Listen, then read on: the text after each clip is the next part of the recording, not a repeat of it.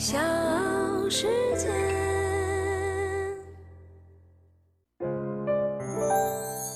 大咖故事，故事舅舅，越说越有。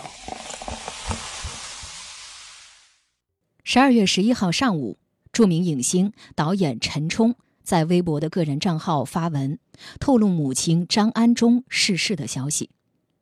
陈冲的妈妈张安忠是著名的药理学家，陈冲的外公则是中国药理学奠基人张昌绍。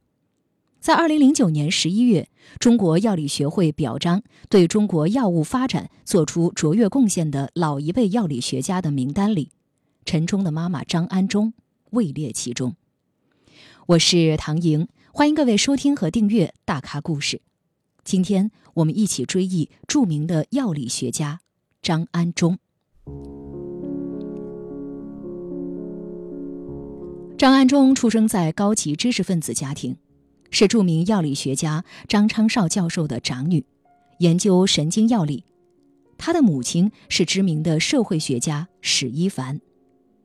张安忠的爸爸年轻的时候家境并不好，但是凭借自己的坚持和努力，成功的考上了医学院，并且获得公费留学的机会。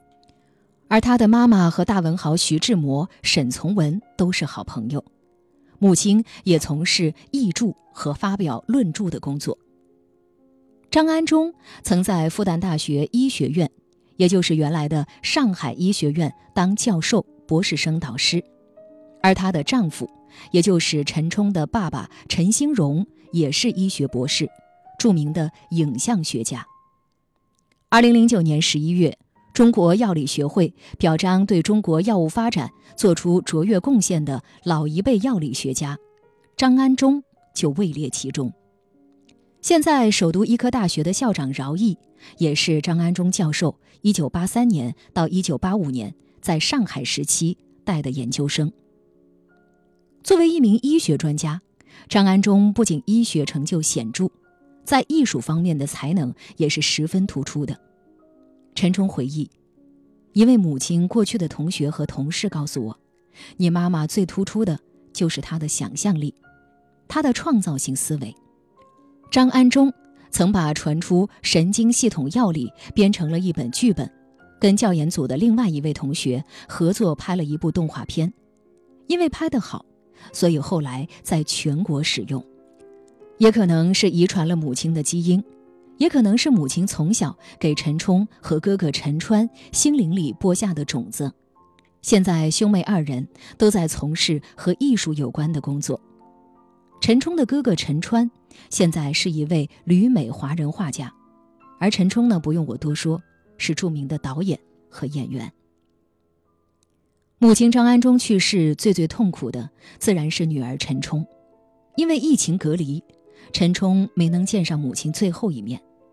在微博上，他发了长文，追忆母亲生前的点点滴滴。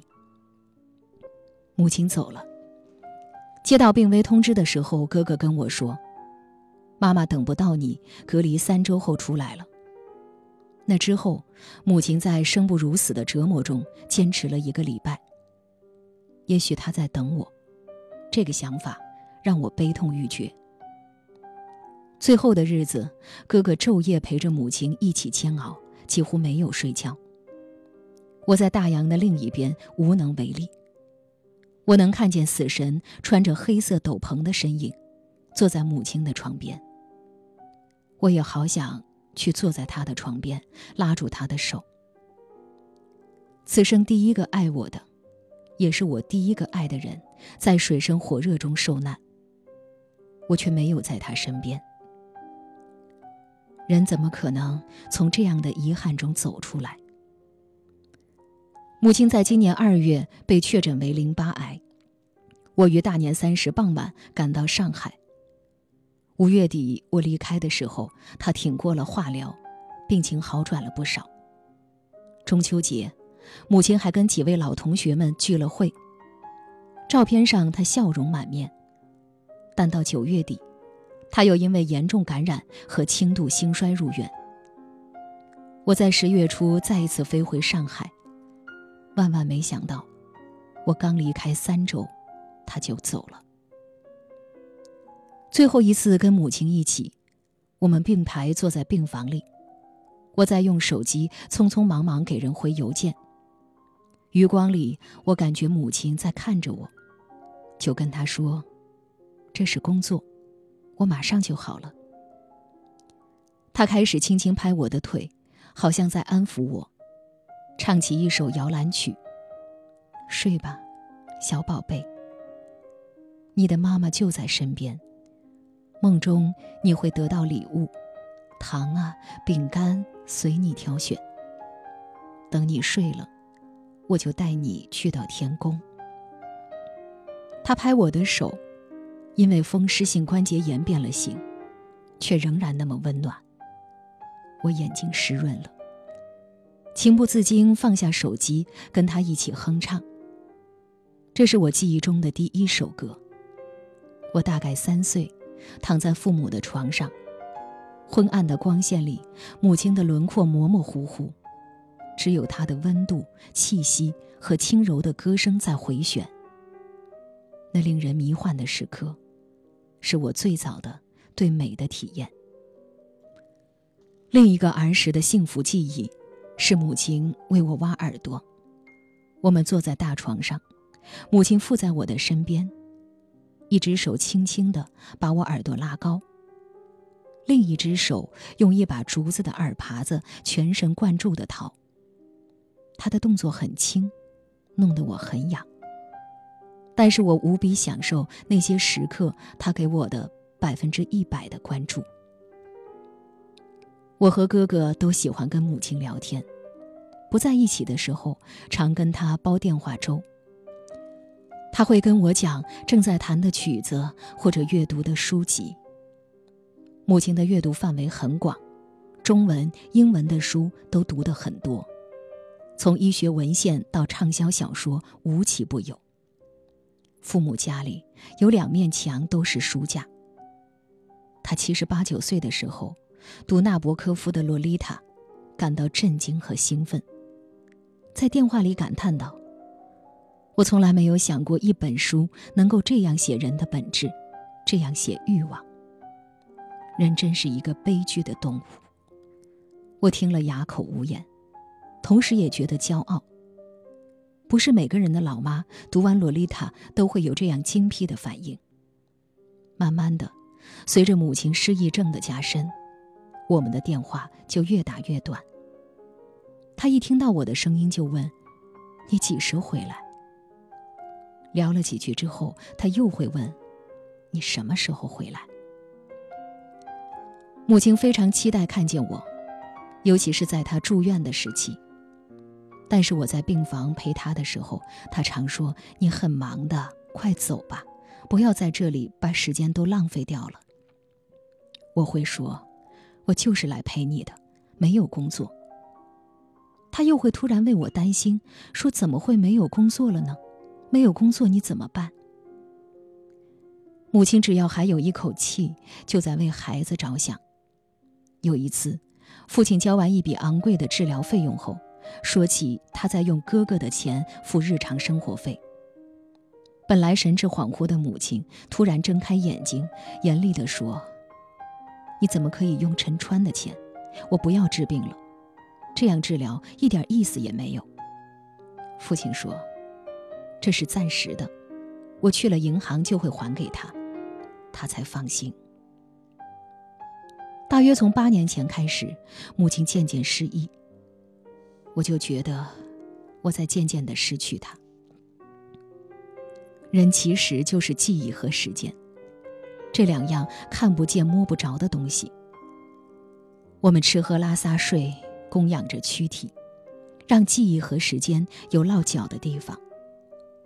老年性失忆是没得治的，我唯有多抽空回去探望他。